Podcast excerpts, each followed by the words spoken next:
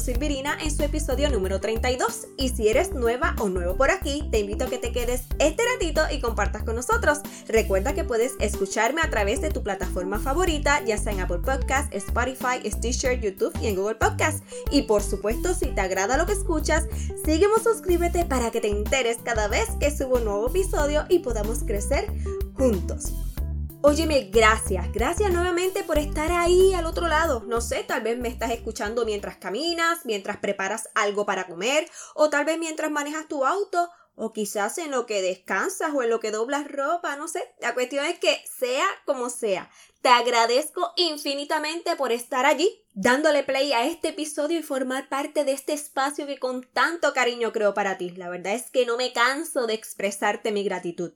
Pero bueno, entrando de lleno al tema de hoy, te cuento que hace varias semanas fui entrevistada por una chica para uno de sus episodios. Ella tiene un podcast también y tuvo la gentileza de invitarme para hablar un poco sobre este proyecto de Augusto con Silvirina. Eso sí, todavía no sale al aire, así que me voy a reservar los detalles, pero pendiente a mis redes sociales que cuando ya esté publicado se los dejaré saber por allá, específicamente en lo que son las historias, ¿ok? Ahora bien, ¿por qué te cuento esto? Es que una de sus preguntas fue sobre cómo me mantengo motivada para hacer todas las tareas que hago. Entre mis hijos, mi pareja, los quehaceres, el podcast y sus redes, es bastante trabajo, aunque no lo creas. Así que realmente sí hay que estar motivada o motivado para cada día poder ofrecer lo mejor que podamos. Claro, le contesté su pregunta con lo que yo entiendo que me ayuda, pero como que se me quedó en la mente la curiosidad sobre si hay otras técnicas que me han servido y no me he percatado de ellas. O sea que de forma inconsciente las he empleado y me han funcionado. Es por eso que me puse a investigar en cuanto a cuáles son esos mecanismos que podemos utilizar para así identificar qué de eso me ha funcionado. Y la realidad es que encontré muchísimas cosas que puedes hacer para mantener la motivación arriba. Sin embargo, como ya indiqué, voy a centrarme en los que yo ya he experimentado. Ya en otra oportunidad te podré describir esos que no voy a mencionarte hoy, en especial luego de que los ponga en práctica, eso sí.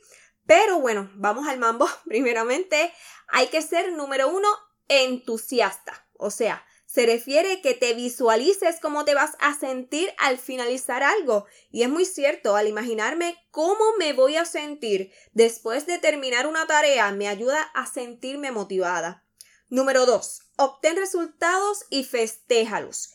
Cada vez que consigas algo que querías, celébralo aunque sea un resultado simple, no tienes que esperar a cumplir la mega meta de la vida para hacerlo. Tal vez te des un gustito, sales a cenar, anuncias la buena noticia, mandas a buscar una pizza, no sé. La cuestión es que no dejes pasar por alto ese triunfo que obtuviste. Yo, por ejemplo, he celebrado desde que obtuve las primeras 100, las 500 y ahora las, las primeras 1000 descargas de este podcast hace unas cuantas semanas ya. Créeme que esa acción te hará aumentar tu voluntad para continuar. Número 3. Compárate contigo misma, contigo mismo. Haz lo posible de enfocarte en lo que es tu trabajo. El compararte con otros puede traerte frustración. Es más, puede llegar a ser hasta injusto, porque en ocasiones lo haces con personas que llevan más experiencia y más trayectoria que tú, pero te cuestionas sobre por qué tus resultados no son como esas otras personas. Número 4. Puede parecer contradictorio con el punto anterior, pero es la sana competencia. Me refiero a que sí puedes fijarte en lo que hacen otras personas que realizan algo similar a ti, pero con la intención de inspirarte, de aprender y de precisamente motivarte. No significa que vas a copiarte, que vas a dejar de ser tú para imitar a otros, sino para tomar ánimo de, bueno, vamos a seguir dándole con todo entusiasmo, ¿no? 5. Diviértete con las tareas. Mira, haz las cosas con una buena actitud.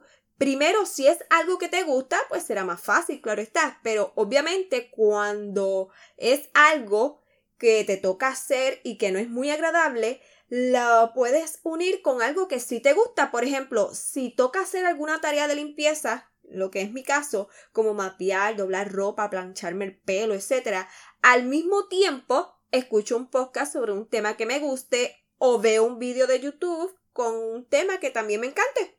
Número 6. Piensa siempre en los beneficios. Reflexiona en cuanto a qué bueno te va a traer el realizar X o Y actividad. No siempre estamos dispuestos a hacer ciertas cosas. Hay varias tareas que hasta nos pueden agobiar un poco. Pero el pensar en las consecuencias positivas que puede traernos puede provocar que te entusiasmes más para hacerlo. Incluso el estado de ánimo se favorece también. Por ejemplo, yo me conozco, así que visualizo cómo me voy a sentir al finalizar. Número 7. Realiza una lista de lo que son tus propósitos. Y es que tener claro cuáles son las razones por las cuales estás haciendo algo te va a ayudar al momento de estar con los ánimos abajo. Así que cuando no te sientas del todo motivado, recurrir a esa lista te va a ayudar a encaminarte nuevamente. Número 8. Y hablando de propósitos, imagínate lográndolos. Hay que fantasear, mi gente, y la verdad es que a mí me ha funcionado. Yo pongo mi mente a correr, a veces sin buscarlo, y me imagino ya alcanzando algo, y por supuesto me ayuda a motivarme a seguir luchando por ello.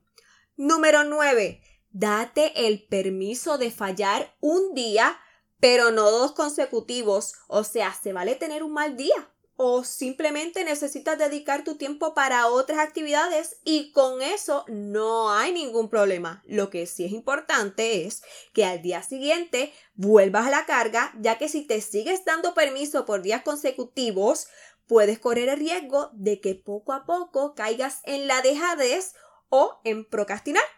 Número 10. Desarrolla la gratitud. Es necesario que Tomemos por costumbre el agradecer cada mañana al despertar. Por lo general, cuando despertamos, vienen todas las pendientes que tenemos a nuestra cabeza y es bien fácil que nos abrumemos sin haber comenzado bien nuestro día. Pero si le damos paso a dedicar unos minutos antes de levantarnos a agradecer por lo bueno que sí tenemos, será muy beneficioso para empezar con un mejor ánimo. Número 11 escuchar o leer historias de superación.